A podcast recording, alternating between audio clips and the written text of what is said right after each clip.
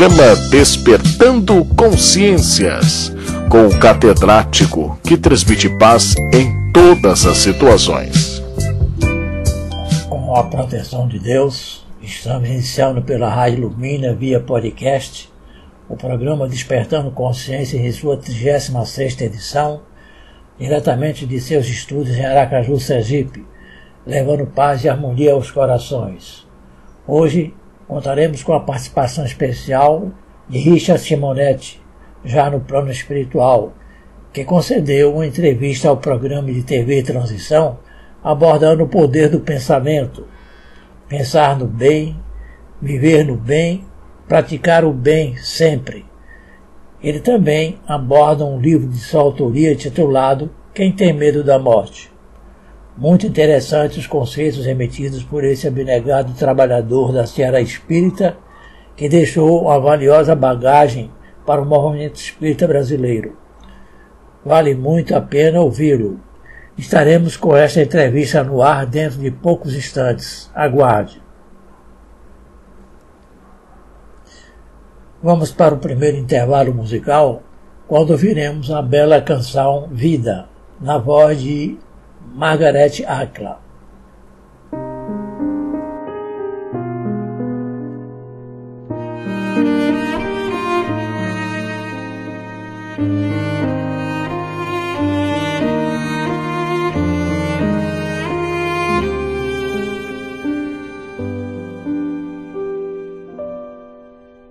Se um repousasse na palmada sopraria com sentimentos e deixaria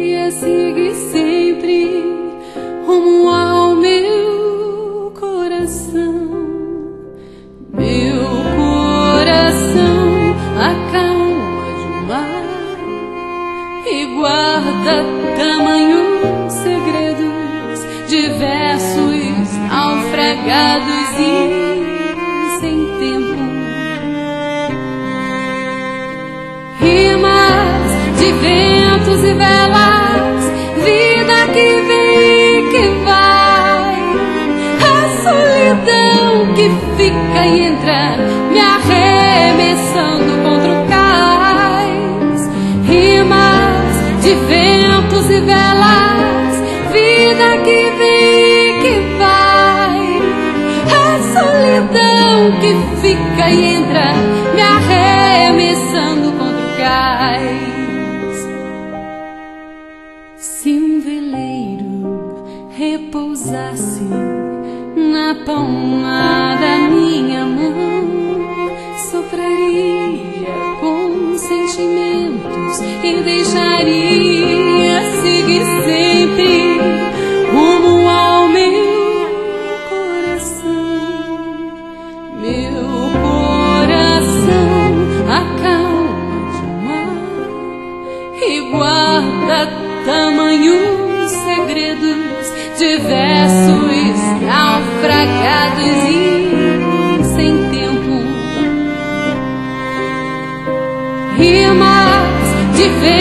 ventos e velas, vida que vem e que vai, a solidão que fica e entra,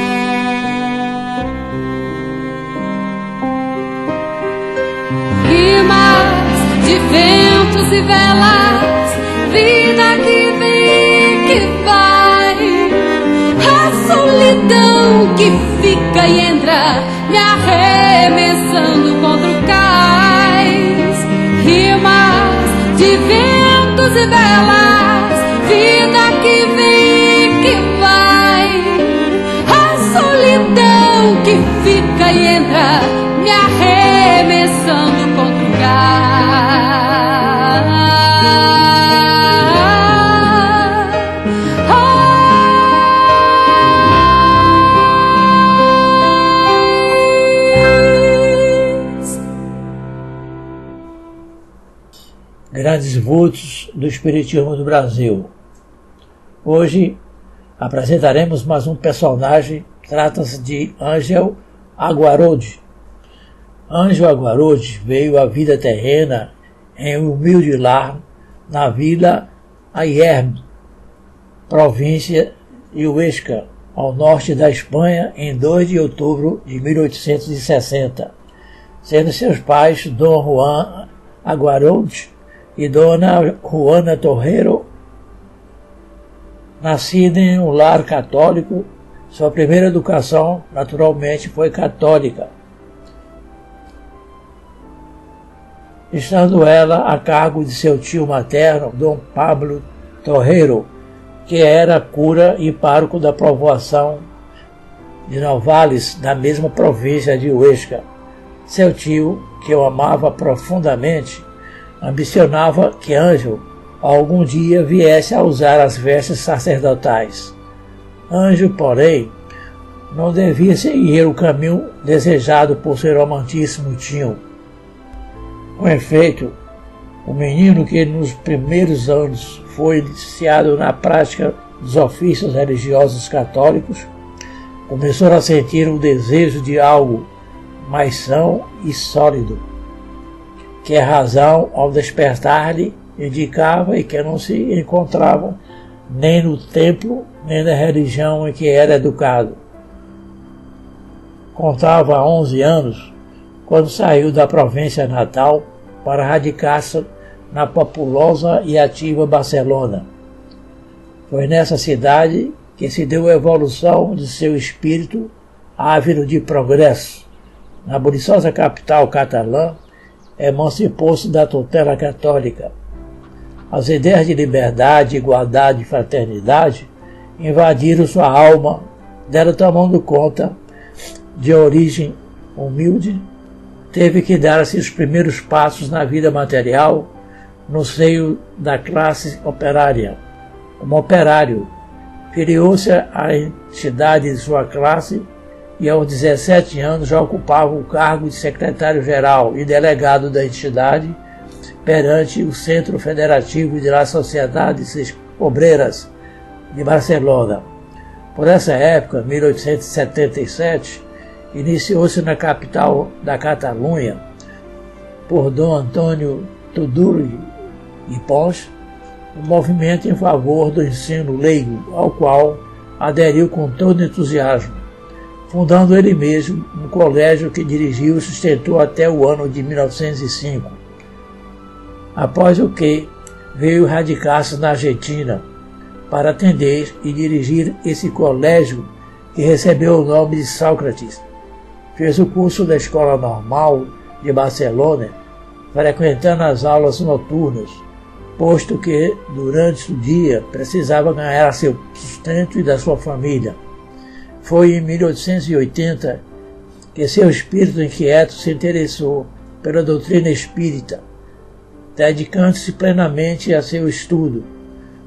Seus primeiros passos no terreno do espiritismo foram dados em La Cosmopolita, sociedade formada por elementos genuinamente racionalistas e de tendências liberais e universalistas. Passou logo para o Centro Barcelonês de Estudos Psicológicos, do qual foi um dos fundadores, assim como foi da União Espiritista Kardeciana e do Centro Sócrates de Amor e Ciência, dos quais ocupou a presidência em vários períodos, tendo atuação destacada, concorreu juntamente com Jacinto Marata como delegado de União Espiritista Kardeciana ao Congresso espírita e espiritualista celebrado em Paris em 1900. Concorrendo também, mais tarde, em 1904, como representante de algumas sociedades espanholas ao Congresso Internacional del Libre Pensamento, pode-se afirmar que até 1905, época em que se mudou para a Argentina, não houve ato jubiloso de propaganda espírita em Espanha no qual não tomasse parte, em muitos deles, juntamente com Amália Domingos Soler, Visconde Antônio Torres Solanotti, Dr. Manuel Chance, Benito, Miguel Vives e muitos outros pioneiros do movimento espírita espanhol, tendo filiado na Espanha ao Partido Socialista, conforme está escrito atrás, dele ao fim de breve tempo se afastou por haver pretendido os dirigentes da agremiação política proibir-lhe que fizesse a propaganda pública de suas ideias espíritas, conforme narrou ele próprio. Numa de suas práticas paternais, passou a residir na República Argentina em 1905 e logo começou a trabalhar na Constância e em La Fraternidade. Pouco tempo depois, fundou o Centro Amor e Ciência e a Liga Espiritista Kardeciana de Propaganda. Instituições que presidiu, bem como dirigiu a escola dominical que funcionava no Centro Amor e Ciência e ainda dirigiu a primitiva revista El Espiritismo, que fundou como órgão oficial da Liga.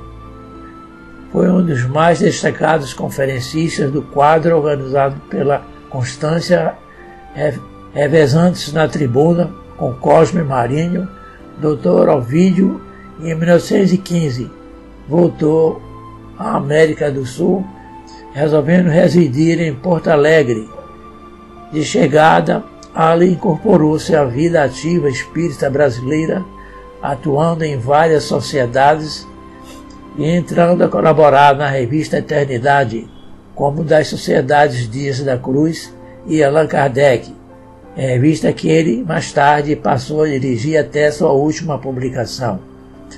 Na revista referida, iniciou uma intensa campanha em prol da união dos espíritos rio-grandenses campanha que foi coroada de êxito com a fundação, em 17 de fevereiro de 1921, da Federação Espírita do Rio Grande do Sul, cujos destinos presidiu até 1927, realizando durante sua presidência e depois desta numerosas excursões de propaganda que deram como resultado a fundação de novas sociedades e centros de estudo pelo interior do estado.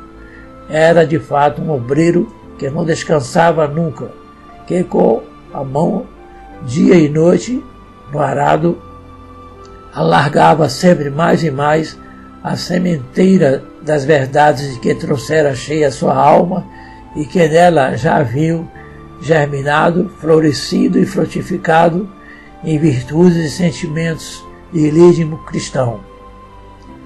Assim, foi que, ao cabo de alguns tempos, se constituíra, a bem dizer, a coluna mestra do Espiritismo no Rio Grande do Sul, senão todos, a maioria dos núcleos espíritas lá existentes, experimentaram-lhe a influência exercida sempre no sentido de bem os orientar e unir, de conjugar fraternalmente o trabalho e os esforços, como delegado da Federação Espírita do Estado,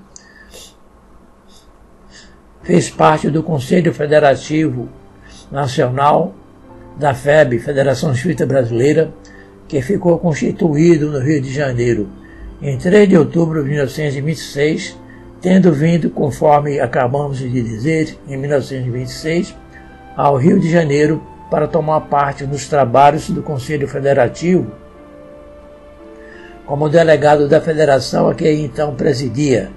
Desde o primeiro momento se impôs pela afabilidade que lhe caracterizava os atos e as dominaram a simpatia e as dominadoras simpatia pela estima profunda de quantos compuseram aquele conselho, tanto que a todos acudiu quase que simultaneamente a ideia posta em prática em execução por entre manifestações inequívocas do maior contentamento de aclamá-lo vice-presidente da Assembleia dos representantes das sociedades federadas, cuja presidência cabia ao presidente da Federação Espírita Brasileira, e do destaque que a sua personalidade assumiu nessa Assembleia, já pela natureza das teses que apresentou e defendeu, já pela altitude dos pontos de vista em que se colocou para apreciar as mais importantes questões que ali se discutiram,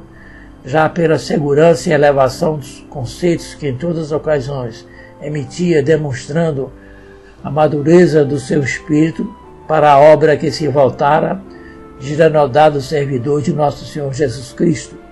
Uma pálida ideia se pode fazer lendo as páginas da resenha dos trabalhos do Conselho Federativo Nacional. Fundador, em 1921, em Porto Alegre, do Grupo Paz e em 1922 da Sociedade Paz e Amor. Foi eleito seu presidente, cargo que desempenhava ainda por ocasião de sua desencarnação.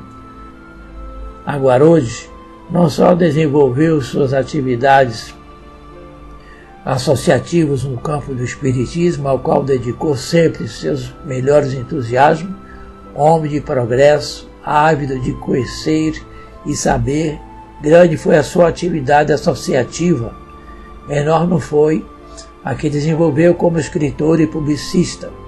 Antes de penetrar no Espiritismo, havia colaborado em vários periódicos de ideias liberais, tais como El Eco de la Ensenança, Lança e La Tronada, dirigido por Bartolomé Gabarro, defendendo o ensino leigo nas escolas de Espanha. Campanha que logo continuou em La Moralidade, da direção de seu grande amigo Antônio Tuduri e Pons. Ao mesmo tempo, e em 1900 e, e em defesa, melhor dizendo, de seus ideais de proletário, escrevia artigos muito lidos no periódico El Obreiro e na revista dela Ateneu Obreiro de Barcelona, completando desta forma o labor que, como secretário e professor na dita entidade, efetuava entrado que havia de cheio na filosofia espírita, seus primeiros escritos sobre este ideal vieram à luz da publicidade no periódico quinzenal El Faro Espiritista, órgão oficial da Sociedade La Cosmopolita, a qual se havia afiliado. Seu trabalho de publicista espírita foi enorme.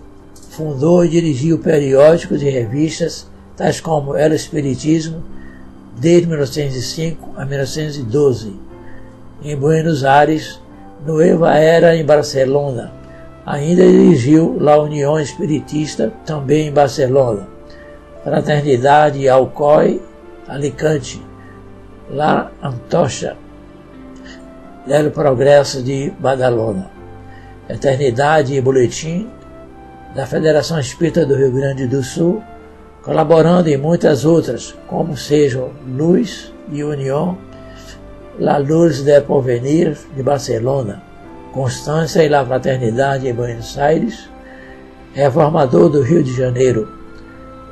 Ela Espiritismo em Luz e Vida, também de Buenos Aires, Rocedo de Cuba, além de uma infinidade de artigos que eram solicitados por outros periódicos da Europa e da América do Sul, aos quais ele enviava de bom grado sem nunca receber, portanto, labor retribuição alguma, apesar de em toda a sua vida ganhar seu modesto pão cotidiano com seu trabalho em honestas ocupações e empregos.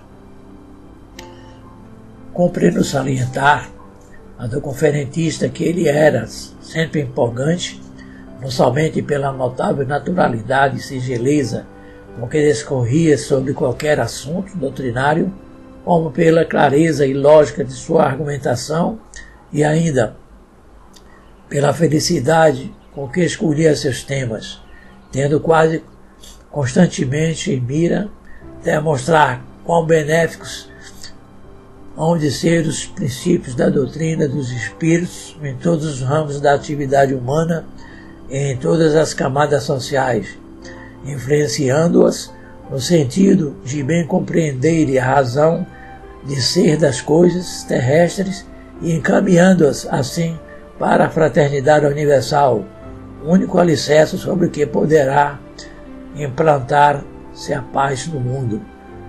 Grande amigo, admirador, entusiasta e dedicado colaborador da FEB, da qual foi o primeiro representante no Rio Grande do Sul, muito se deve ao seu concurso valiosíssimo no que respeita à obra federativa, cuja crescente eficiência constituía objeto de sua atenção contínua e de seus bem orientados esforços diante de tão grande atividade quem poderia pensar que ainda lhe sobraria tempo para outros trabalhos, além de suas múltiplas ocupações diárias, pois ainda conseguia tempo para escrever algumas obras de propaganda e divulgação espírita, tais como Los Mensajes de Abuelo Pablo, orientado hacia las cambres del maestro al discípulo, confidências espirituais grandes e pequenos, problemas à luz la nueva revelação, em castelhano, publicada em tradução portuguesa em 1932 pela FEB Vozes de Além Túmulo. Em português, La Verdad a los Niños, obras das quais atribuía origem espiritual, pois Aguarode acreditava possuir a mediunidade intuitiva, meio pelo qual supunha-lhe foram ditadas, deixou inédita a importante obra O Sermão da Montanha. Aos 13 dias do mês de novembro de 1932, desencarnou em Porto Alegre contando a idade de 72 anos, o incansável batalhador da causa espírita. Na próxima edição estaremos apresentando outro personagem. A colega Viviane já se faz presente nos estúdios e pronta para assumir a bancada. Porém, iremos para mais um intervalo musical com a canção interpretada por Margarete Áquila,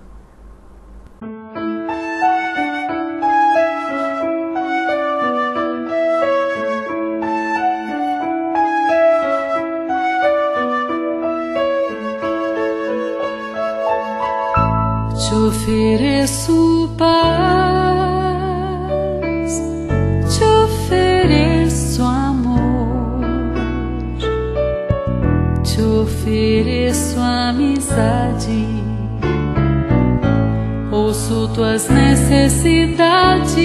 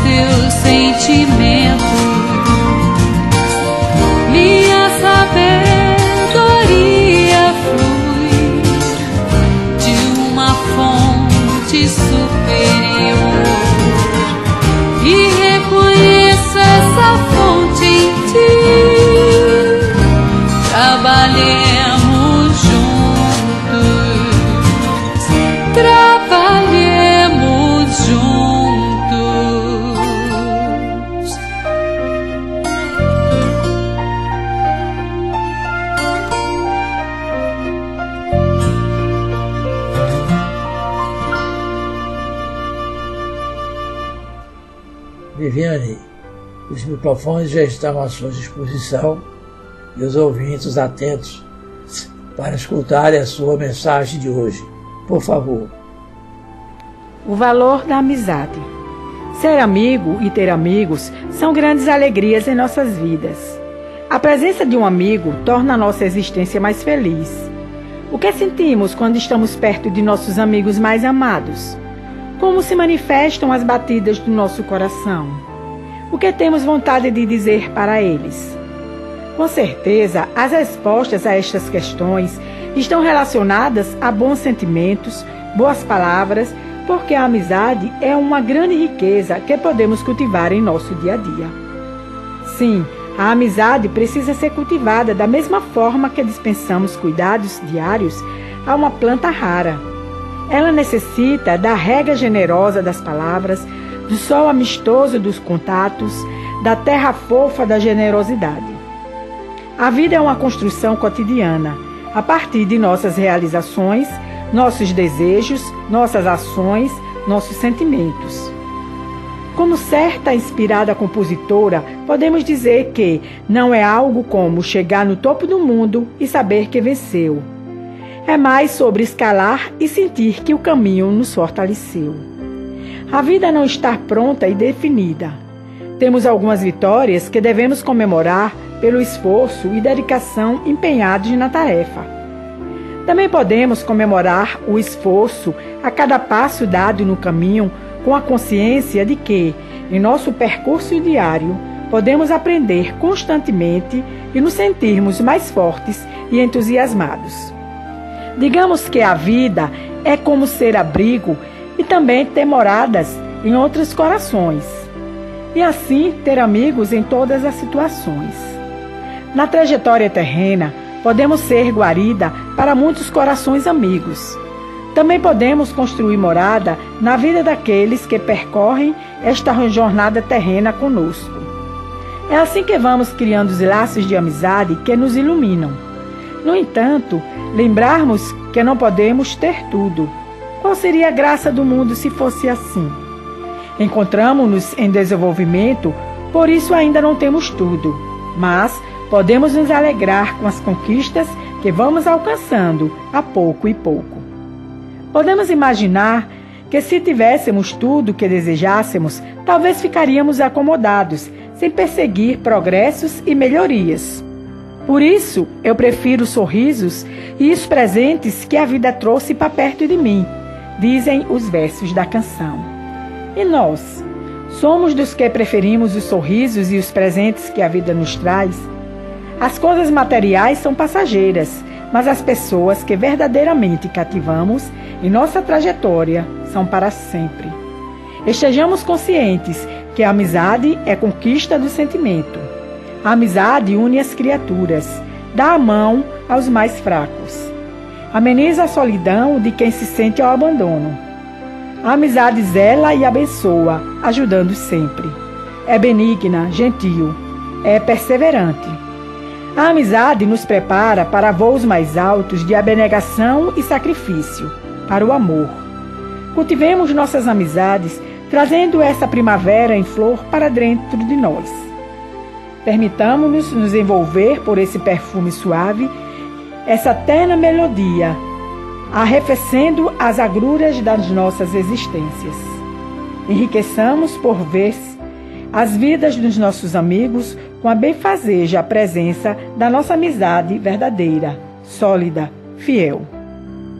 Redação do Momento Espírita com transcrição de versos da música Trembala de Ana Vilela e frases do capítulo 20 do livro Perfis das, da Vida, pelo espírito Guaraci Paranavieira, psicografia de Divaldo Pereira Franco. Estamos no momento culminante do programa quando veremos a mensagem de nosso irmão Rista Simonetti em sua entrevista no programa Transição já acima nomeado, abordando a força do pensamento. Escritor e palestrante espírita, o seu retorno à pátria espiritual deixou uma enorme lacuna no movimento espírita do Brasil. Antes vamos realizar uma harmonização com a cantora Margarete Áquila interpretando Quanta Luz.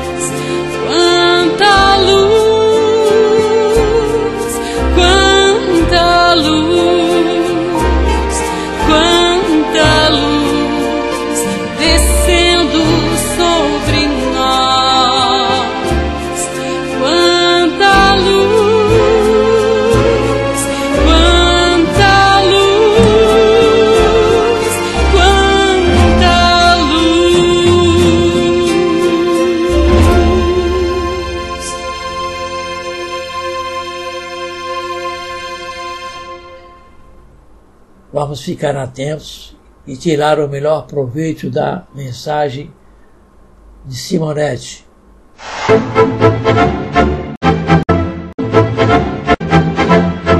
Começa agora o programa Transição, a visão espírita para um novo tempo. Hoje temos a alegria de receber mais uma vez Richard Simonetti. Bem-vindo, Richard. Oh, um prazer sempre estar aqui. Richard, hoje a gente gostaria de conversar com você um pouquinho sobre o poder do pensamento. No Sermão do Monte, eh, Richard, diz Jesus: Teus olhos são a lâmpada de teu corpo. Se teus olhos forem bons, todo o seu corpo estará iluminado. Mas se teus olhos forem maus, todo o teu corpo estará em trevas. Observa, portanto, se a luz que há em ti não são trevas. Se forem trevas, que grande de trevas há de ser. O que Jesus quis dizer com isso, Richard? É, ele estava se reportando aos poderes da mente humana. Nós somos um dínamo psiquismo, emitimos energias com o exercício do pensamento. Essas energias guardam correspondência com a natureza dos nossos sentimentos. Sentimentos bons, puros, elevados, vibrações diáfanas, leves. Sentimentos pesados, viciosos, vibrações escuras, densas, pesadas. Então tudo depende de como nós nos sentimos, de como nós pensamos. Você pode se revestir de sombras ou de luz. A chamada aura, né, essa, esse conjunto de energias que cerca a nossa, pessoa, a nossa individualidade, na verdade, esse conjunto é formado pela natureza dos nossos sentimentos, que vão determinar a natureza da nossa vibração, não seria por aí. Jesus antecipa-se ao conhecimento espírita a respeito do assunto, deixando bem claro para nós que nós podemos literalmente nos vestirmos de sombras ou de luz, depende dos nossos sentimentos.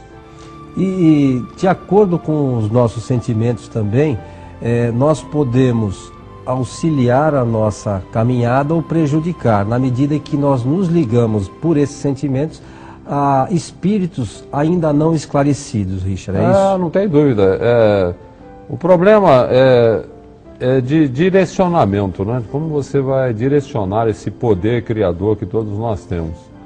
Eu sempre digo que é uma questão de você ver bem ou ver mal. Você pode ter uma visão iluminada das coisas da vida ou pode ter uma, uma, uma visão deturpada, negativa. Então tudo depende de nós. Você fala, é, visão.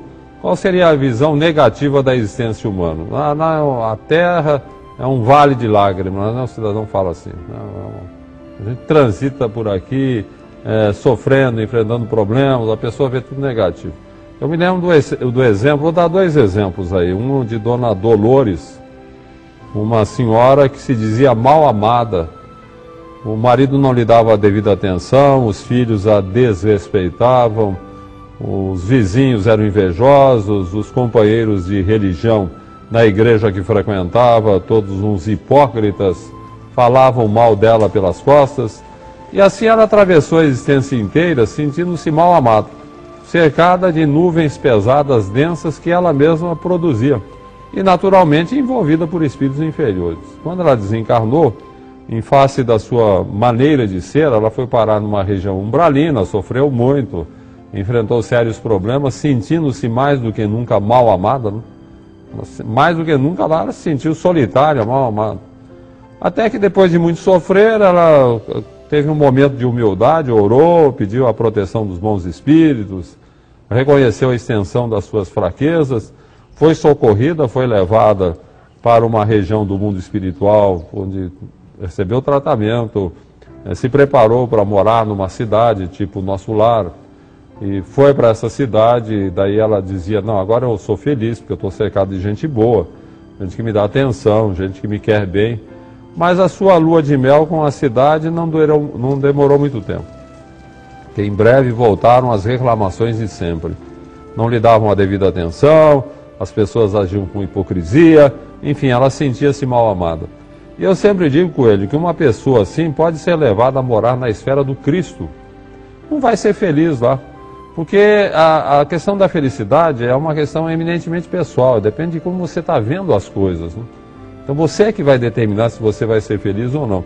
Uma mulher como essa, a dona Dolores, ela vai ser infeliz em qualquer lugar, porque ela tem uma visão negativa das pessoas, do mundo e tudo mais. Amarga, né? É. Agora a visão positiva. Né? A visão positiva, você olhar as coisas de uma forma otimista. Um outro exemplo, né? o senhor Felício foi convidado a participar de um programa de televisão onde eram entrevistadas pessoas idosas para falar sobre a velhice. E ele era uma pessoa encantadora, ele tinha oitenta e tantos anos, aparentava 60. Pessoa gostava de conversar, falava facilidade de expressão, alegre, expansivo. Todo mundo na entrevista ficou espantado de ver a lucidez do senhor Felício, né, a sua alegria de viver. E ele comentava: não, olha, o problema é o seguinte: a máquina física vai se desgastando. Eu sei, a gente vai ficando velho, os defeitos vão aparecendo, mas isso não tem problema, não. Eu tiro de letra, porque o coração continua funcionando admiravelmente bem. Ele cumpre as duas funções. A primeira função, ele leva o sangue a todas as províncias do corpo para que eu possa me sentir bem. E a segunda função, eu continuo apaixonado, muito apaixonado por uma encantadora donzela que faz a minha alegria de viver. E o entrevistador fala: Mas o senhor, na sua idade, apaixonado por uma donzela? Sim, meu filho, apaixonadíssimo. Todos deveriam ser apaixonados por ela. Eu sou apaixonado pela vida, eu gosto de viver. Eu acho uma, uma aventura maravilhosa. Cada dia, para mim, é uma aventura nova, que eu quero desfrutar plenamente, procurando tirar todos os momentos de alegria que a vida possa me oferecer. Daí o entrevistador pergunta para ele: Mas qual que é o seu segredo? Falou, é simples, meu filho. Todas as manhãs, quando eu faço a barba, converso comigo mesmo ao espelho e digo assim: Felício, hoje, neste dia, você tem duas alternativas para a sua vida. Ou você vai ser feliz, ou vai ser infeliz. Depende de você. Bem, fala o senhor feliz, como eu não sou bobo, eu escolho ser feliz. Né? Então, por isso eu sou feliz, porque a cada dia eu escolho que devo ser feliz. Eu sempre comento com ele que o senhor Felício é dessas raras pessoas que compreenderam que a felicidade não é uma estação na viagem da vida, é uma maneira de viajar. Nem está subordinada à satisfação de nossos desejos diante da vida, e sim ao desejo de você entender o que a vida espera de nós. Seria por aí. Agora, Richard, você falou, comentou alguma coisa sobre umbral. Umbral é uma região circunscrita ou um estado de consciência das pessoas? Ah, eu diria que é um estado de consciência que forma uma região circunscrita. Se você pegar meia dúzia de espíritos em estado de perturbação que tem uma vibração negativa, onde eles estão será umbral. Né? Agora você imagine milhões e milhões de espíritos desencarnados habitando a crosta, regiões próximas à crosta terrestre comprometidos com vícios, com mazelas, com coisas erradas que fizeram na Terra, com uma vibração negativa, com uma perspectiva negativa de vida, você tem um umbral lá. Não? Né? Essas sombras do umbral que a gente vê no livro de uh, Nosso Lar, de André Luiz, e no filme também, né? aquela escuridão, aquela coisa tremenda, aquela coisa terrível, assustadora, na verdade aquilo não é um presídio divino, Deus não faz presídios, é uma região onde espíritos que moram ali fazem o seu ambiente de acordo com aquilo que eles pensam e sentem. Né? E como é que é possível, ah, numa re região umbralina, ter uma cidade como o nosso lar, como muitos assistiram o filme, leram no livro, com uma condição tranquila, que as pessoas passeiam com serenidade? Como é que é possível? É, aí é uma coisa interessante, é, é uma coisa que me chamou muita atenção quando eu li o, o livro Nosso Lar porque André Luiz estava no umbral, essa região escura, pesada, densa, né, imensa, habitada por milhões de espíritos em estado de desequilíbrio. De repente, ele tem aquele momento que ele cai em si, reconhece a extensão das suas misérias, ora, é amparado e é levado para nosso lar. E a surpresa de André Luiz, porque nosso lar está no umbral, né? está em plena região umbralina. E lá dentro, um ambiente totalmente diferente, paz, céu azul, sol, pessoas transitando tranquilamente pela cidade, brisa suave. Nossa, um ambiente maravilhoso, parece um paraíso. E o André Luiz pergunta para alguém lá, mas por quê? Como é essa diferença? Se nós estamos em plena região umbralina, por que aqui é tão diferente? E o companheiro fala para ele, é devido ao compromisso adotado, assumido pelos moradores da cidade, no sentido de só pensar o bem, só praticar o bem. Beleza. Né? Quer dizer, se a nossa mente é um prodigioso gerador de energias, se você só pensa o bem, só pratica o bem, você está gerando energias boas. E se você tem toda uma cidade pensando bem, praticando bem, beleza, o ambiente da cidade vai ser maravilhoso. Porque as pessoas não se dão conta da sua condição momentânea, muitas vezes negativa. Por que, que as pessoas não se apercebem, não tomam é, um outro rumo, como você é, mencionou desse, daquele senhor que de manhã ele acordava, não, hoje eu vou ser feliz. O que, que você acha que acontece? Falta reflexão, né? reflexão, a pessoa parar e pensar na vida. As pessoas são muito, o homem comum é muito superficial. Ele se deixa levar pelos acontecimentos, pelo seu trabalho, a sua profissão, os seus problemas, ele não para para pensar. Ele não reflete. E a pessoa que não tem vida íntima, refletir é ter vida íntima. Você pensar a vida, pensar na vida, o que você está fazendo, na sua condição, é você ter uma religião e tentar racionalizar, pensar em termos daquilo que essa religião, porque todas as religiões nos ensinam bem, não tem nenhuma religião que ensine o mal.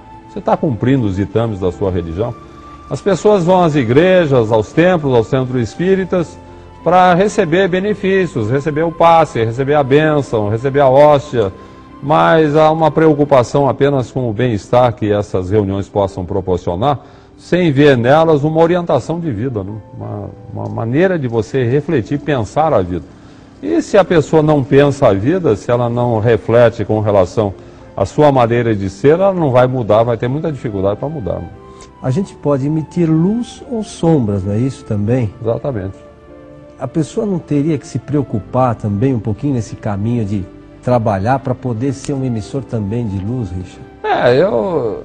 É, é tal negócio, caímos novamente na, na questão da reflexão. Você tinha que pensar, meu Deus, se eu sou um dínamo psiquismo, se eu emito energias com o exercício do pensamento, se essas energias guardam correspondência com a natureza dos, nossos, dos meus sentimentos, que tipo de energia eu estou emitindo? Eu tenho que me autoanalisar, analisar os meus sentimentos. Eu cultivo o amor, a compreensão, o respeito, a tolerância, a confiança em Deus. Se eu cultivo esses valores, a minha vibração é boa. Eu estou emitindo luz. Agora, se eu frequentemente me deixo dominar por sentimentos negativos, irritação, revolta, desespero, tenho raiva das pessoas, amaldiçoo, xingo, tudo isso, você está caindo numa faixa negativa, está vibrando negativamente, você está emitindo sombras e o que é pior, por uma questão de afinidade, você está atraindo espíritos das sombras que vão alimentar esse processo, você vai se sentir cada vez pior. Bom, a gente está falando um pouquinho da vida, né? Mas é, a gente tem que comentar sobre a morte. E você tem um livro, é, Quem Tem Medo da Morte, né, Richard? É, por sinal, meu livro mais vendido, tem 250 mil exemplares. Porque as pessoas se interessam muito pelo assunto. Né? Pois é, eu queria que você comentasse um pouquinho sobre essas questões do medo da morte também, né? É, a questão da visão negativa da morte. Né? Tem gente que acha que a morte é o sinistro ponto final na tragédia da existência humana. Né? É o ponto final, na tragédia. E tem, eu, eu me lembro uma vez eu, eu atendi um senhor que havia sofrido um, um AVC, um acidente vascular cerebral. E ele era um paciente terminal, estava muito ruim, esteve na UTI, os médicos recomendaram que ele fosse para o lar, que pelo menos morresse ali junto ao carinho da família. Mas o prognóstico médico não se confirmava. Ele foi para casa e não morria. E o tempo foi passando, ele estava numa situação extremamente precária, mas apegado à vida. Isso acontece, né, Coelho? O cidadão se apega de tal forma que ele não evita a morte, mas ele prolonga a agonia. Né? Então o corpo dele era um trapo, era que, que nem uma casa prestes a cair sobre a cabeça dele, mas ele não queria sair. E numa situação dessa, eu comecei a visitá-lo para aplicar passe magnético. E vendo a situação dele, eu tentei ajudá-lo. Né? Nós temos a figura do. Acho uma figura interessante em algumas regiões do país, no norte e nordeste. Nós temos a figura do ajudador. Né? Quando o paciente está demorando para morrer, não consegue morrer, vem o ajudador e através de ritos e rezas e palavras cabalísticas ele procura convencer o cidadão a morrer. Então a, a, gente não faz isso nem no estado de São Paulo temos o ajudador. Eu dei uma de ajudador, mas de acordo com os princípios espíritas. Né? Ia lá, conversava com ele, lia o Evangelho segundo o Espiritismo, falava claramente para ele, senhor fulano, a senhora está chegando, o senhor não resista, não tenha medo o senhor vai receber todo o apoio da espiritualidade, os seus familiares desencarnados vão recebê-lo. O senhor está numa situação precária, o senhor já não fala mais, o senhor não sai da cama, está sofrendo muito. E procurando convencê-lo de que ele não deveria resistir, porque o cidadão resiste e dificulta. Né? E eu achava era interessante porque ele ouvia atentamente o que eu estava falando, ele estava lúcido ainda, embora naquela situação precária. E quando eu terminava a minha pregação, ele com dificuldade erguia a mão porque ele não falava e fazia assim para mim, ó, não quero morrer, não, não quero. Quer dizer, deu um trabalho danado para morrer, não? Demorou para morrer porque o cidadão se apegava. É uma visão negativa da morte, né, Coelho? O cidadão que acha que a morte é o fim de tudo, que é uma tragédia, então ele se apega. Eu me lembro de Benjamin Franklin, que foi um americano ilustre, né? uhum. que começou a vida como auxiliar de tipografia, depois foi tipógrafo, foi comerciante, foi político, foi embaixador, foi um dos grandes vultos dos Estados Unidos, não tem dúvida alguma, um dos pais da nação americana. E o, o, Benjamin Franklin era escritor, ele escrevia pensamentos muito interessantes, bem-humorados, né? ele gostava de, de apresentar pensamentos bem-humorados sobre várias situações. Por exemplo, ele dizia assim: Deus cura o doente, depois o médico manda a conta. Né? então, assim, antes de te, cavar, te, antes de te casares, meu amigo, observa bem mantenha os olhos bem abertos, olha o que vais fazer. Depois de casado, é conveniente mantê-los semicerrados. Não presta muita atenção, dar certo. Então, os pensamentos deles eram, dele eram assim. É, ele dizia: é, só há duas certezas na vida: a morte e os impostos. Ninguém escapa do imposto. Então, por aí vai. Mas eu queria dizer que o pensamento dele, mais interessante, diz respeito à sua condição reencarnacionista ele aceitava a reencarnação e mandou escrever na lápide a seguinte frase: Aqui jaz alimento para os vermes, o corpo do tipógrafo Benjamin Franklin, qual a capa de um livro cujo conteúdo foi inteiramente destruído. Mas o trabalho não está perdido, porque ele voltará numa nova edição, revista e melhorada pelo autor. Beleza de pensamento reencarnacionista. Ele está dizendo que a morte não é o fim, a morte é uma passagem, né? é, faz, é, faz parte do trânsito evolutivo de todos nós. Então é a visão iluminada da morte. Não, a morte é apenas uma transição. É uma vírgula, digamos, na enciclopédia da imortalidade. Se você tem uma visão iluminada da morte, você não tem medo da morte, você confia que a vida continua, que você será muito bem amparado, beleza.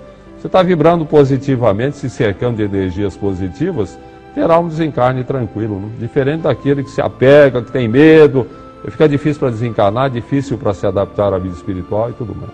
E acaba criando um problema, ah. muitas vezes, por todos os familiares é, que ficam. Um, um sofrimento que não leva ninguém a nada, né, Rich? Não tem dúvida. Ô Richard, antes de darmos continuidade aqui às perguntas, eu queria que você conversasse ou dissesse para os nossos amigos de casa sobre esse mais recente lançamento seu, que é o seu quinquagésimo livro, né, Richard? É. Plano é, B. Quinquagésimo. É, o Plano B é um romance, né? Eu já destaquei, inclusive, numa outra oportunidade, a ideia de fazer um romance para comemorar o quinquagésimo lançamento e envolvendo situações aqui da Terra. É, uma coisa que eu acho muito importante, Coelho, e que eu não vejo, infelizmente, na maior parte dos romances espíritas de atualidade, eu não vejo espiritismo, eu acho uma coisa interessante. O cidadão escreve um romance, às vezes até mediúnico, que se diz um romance espírita, e toca levemente na reencarnação, todos eles têm reencarnação, né? falam em reencarnação, e falam em vida espiritual, mas é, isso é de passagem apenas. O romance não tem nada de legitimamente espírita e muitas vezes não tem nenhuma orientação adequada, baseada legitimamente no Espiritismo. Então a minha ideia foi fazer um romance espírita. Você vai ver que em cada capítulo, no desdobrar da ação, envolvendo várias personagens, a gente sempre faz uma abordagem de aspectos espíritas. Então ainda eu estava, uh, dei esse livro para uma senhora amiga minha ler, e eu fiquei feliz porque antes que eu falasse qualquer coisa para ela, ela fez esse comentário comigo. Falou, ó, Richard, o seu romance é realmente espírita. A gente aprende espiritismo lendo o romance. Que eu acho que o, o fato do romance ser uma literatura mais simples, mais acessível ao leitor, até porque tem uma história, né, as pessoas têm mais facilidade, é, muitas vezes o autor fica só na história, ele esquece que um romance espírita deve ensinar espiritismo, né? seria por aí. E a ideia é essa, um romance legitimamente espírita que é um romance que eu procuro fazer um romance interessante, envolvendo várias personagens, mas sempre com conteúdo espírita. Uma outra questão sobre o pensamento, e a gente recebe muitos e-mails, e você também naturalmente, até por conta desse teu trabalho é, do livro Quem Tem Medo da Morte, é, é esse apego, às vezes excessivo, dos encarnados que ficam com os desencarnados que retornaram para a pátria espiritual, né? A pessoa fica sofrendo eternamente diz que vai morrer também. O que você tem a dizer para os nossos é, amigos? Aí tem duas situações. Antes da morte, é o que a gente comenta sempre, a família muitas vezes dificulta a desencarnação. Assim como o cidadão às vezes segura, a família segura. O cidadão está morto, tá, tá, é um paciente terminal, sabe que ele está para desencarnar. E a família fica orando ali, porque não pode desencarnar, porque ele é muito importante, porque é o meu marido, porque é minha esposa, porque é meu filho, não sei o quê. É, é interessante, nós somos muito egoístas diante da morte de um familiar. Nós pensamos na nossa perda pessoal. Você pode notar uma coisa interessante: o cidadão pensa nele, que ele perdeu aquele familiar, perdeu o pai, a mãe, seja quem for. Ele não pensa naquele que está partindo, naquele que está retornando à vida espiritual e que está enfrentando aquilo que a gente chama de a crise da morte, né? A morte impõe uma crise ao espírito. De repente você tem que largar um corpo ao qual você esteve ligado e adaptado durante décadas, com todo o envolvimento relacionado com a vida material, as atividades aqui da Terra, de repente você tem que largar tudo isso. E você vai nu para o mundo espiritual, você não leva um alfinete, não leva uma muda de roupa, não leva nada, fica tudo aí, é difícil para o espírito. Agora, o cidadão, além de estar enfrentando essa situação, essa dificuldade, tem a pressão da família que não quer que ele desencarne. Eu sempre digo o seguinte: a família se coloca eh, diante do leito daquele que está desencarnando e fica orando porque não pode morrer, porque ele é tão importante, cria uma teia de retenção que sustenta artificialmente o corpo, não vai evitar a morte, mas vai prolongar a agonia. Então é uma situação que a gente está cansado de ver por aí. A família fica segurando o familiar. Quer dizer, o desencarnante ele vai sofrer mais, né? Era para ter um desencarne mais tranquilo, ele pode levar horas e até dias para desencarnar, porque a família está segurando ali. E os mentores espirituais muitas vezes fazem um trabalho de magnetismo para recuperar artificialmente o paciente, para a família desligar. Né? Aí a família acha que não, Deus ouviu as nossas orações, ele vai melhorar, ele vai sarar, vai todo mundo dormir, isso acontece à noite geralmente. Os mentores espirituais rapidamente iniciam o processo desencarnatório, que depois é irreversível. Daí a família fala assim: ah, Deus nos enganou. né? Pensávamos que ele ia sarar e acabou morrendo. Até um ditado popular que diz o seguinte: foi a melhora da morte, né? Ele melhorou para morrer. Não melhorou para afastar a família que estava atrapalhando. Agora, a família atrapalha não apenas na hora da desencarnação, mas depois da desencarnação. É o problema, a família fica apegada. Né? A gente vê muitas mensagens que o Chico recebia de familiares, por exemplo, que morreram em acidente, aquela jovem do Joelma que morreu, morreu queimada, um rapaz que morreu afogado. Todos eles dizem que foram bem recebidos na espiritualidade, estão amparados, mas eles estão com um grave problema. É a família. A família fica pensando na, na morte do cidadão, eles revivem as circunstâncias da morte, sofrem muito. Eles, quando se manifestavam através do Chico, a gente vê isso muito no processo mediúnico, pedem, pelo amor de Deus, para a família que vá cuidar da vida, esqueçam essa situação, que orem por eles, que entreguem nas mãos de Deus, não fiquem aí revivendo as circunstâncias da morte, não fiquem cultivando a inconformação, porque ficam perturbando o familiar, né? ele vai ter mais dificuldade de adaptação. Então há muita ignorância em relação à problemática da morte, e a família, ao invés de ajudar, acaba atrapalhando o desencarnante. Né? Eu sempre digo com ele, não quero dizer com isso que diante da morte de um familiar, você vai achar tudo muito bonito, né? Não, beleza. Não, claro, você vai chorar, você vai sofrer. Né? Eu acho que o sentimento que você vai ter da, da, da, partida, a saudade que você vai ter é uma coisa boa, porque diz que você ama a pessoa e o amor nos realiza como filhos de Deus. Agora é preciso que você pense naquele que está partindo. Não pense em você, não pensa nele. Entregue nas mãos de Deus. Ainda outro dia eu estava conversando com uma senhora a, a respeito do assunto, e ela me perguntou qual a atitude ideal. A atitude ideal, diante de um familiar que está muito doente, entrega nas mãos de Deus. Se ele tiver que desencarnar, você está colaborando.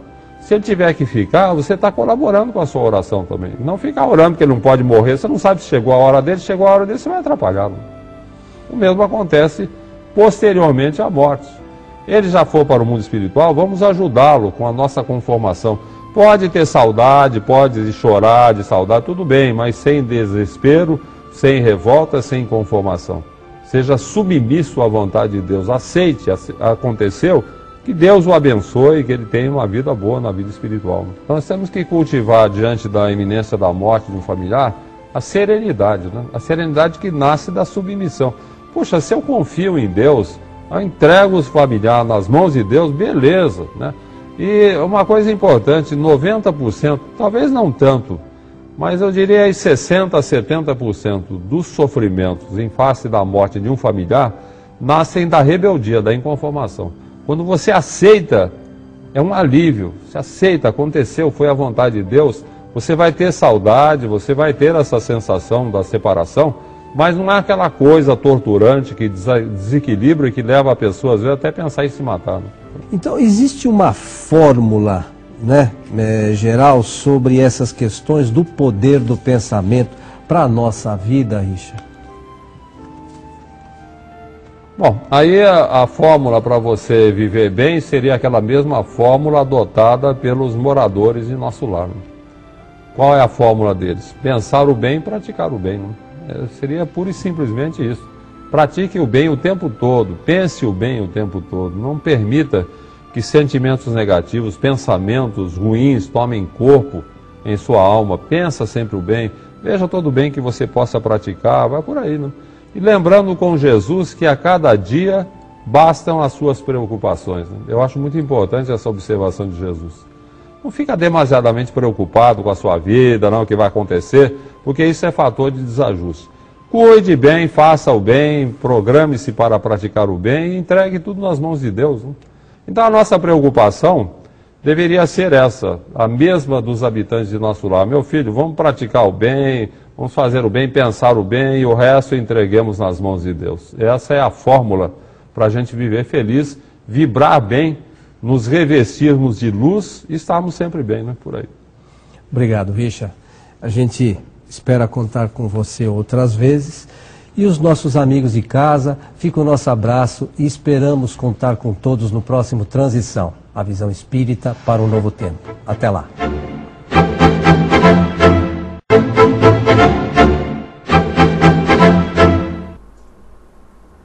Chegamos ao final de mais um Despertando Consciências em sua 36 edição.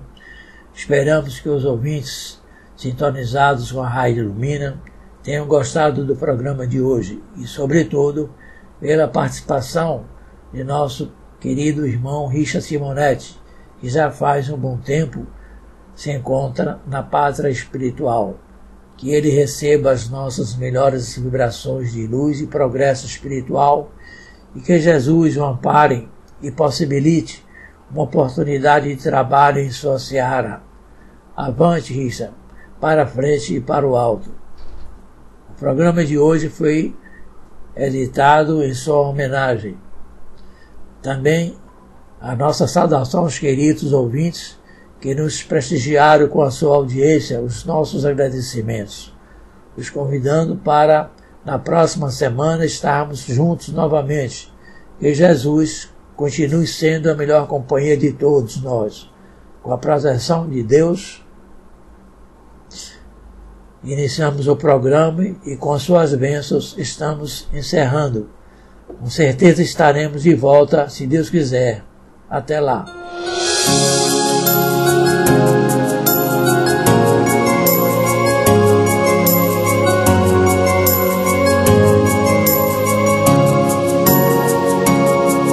Ninguém vem ao mundo passear. Não, não há regime de exceção Certamente encarnar tem lugar e razão. O acaso é zero acrescentado a essa equação. O acaso é zero acrescentado a essa equação. Nesse corpo onde você está, você não imagina o trabalhão, os rascunhos e mais paz, a preparação E arrogantemente você diz: Não acredito, não. E arrogantemente a gente diz: Não acredito, não. Ninguém foge da responsa ante a ilusão andou submetendo o próprio coração. Concebemos na ilusão da morte, tenebroso e capital castigo, e aí matamos, nos suicidamos. Meu Deus, que perigo! Viver é a melhor opção. Somos todos aprendizes, não se turbe o vosso coração. Amigo, tenha fé, não se entregue, não vida depois da vida, questão de dimensão. Viver é a melhor opção. Esse algo na canção te toca, cante comigo esse refrão. Sei que sou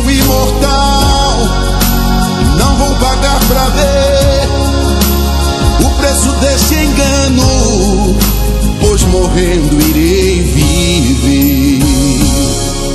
Encarnado neste corpo onde você está, cê nem imagina o trabalhão, os rascunhos e mapas, a preparação. E arrogantemente você diz: Não acredito, não. E arrogantemente a gente diz: Não acredito, não. Concebemos na ilusão da morte, tenebroso e capital castigo, e aí matamos, nos suicidamos. Meu Deus, que perigo! Viver é a melhor opção. Somos todos aprendizes, não se turbe o vosso coração. Amigo, tenha fé, não se entregue, não depois da vida, questão de dimensão. Viver é a melhor opção. Esse algo na canção te toca, cante comigo esse refrão. Sei que sou imortal, não vou pagar pra ver o preço deste engano pois morrendo irei viver. Sei que sou imortal, não vou pagar pra ver o preço desse ledo engano, pois morrendo irei viver.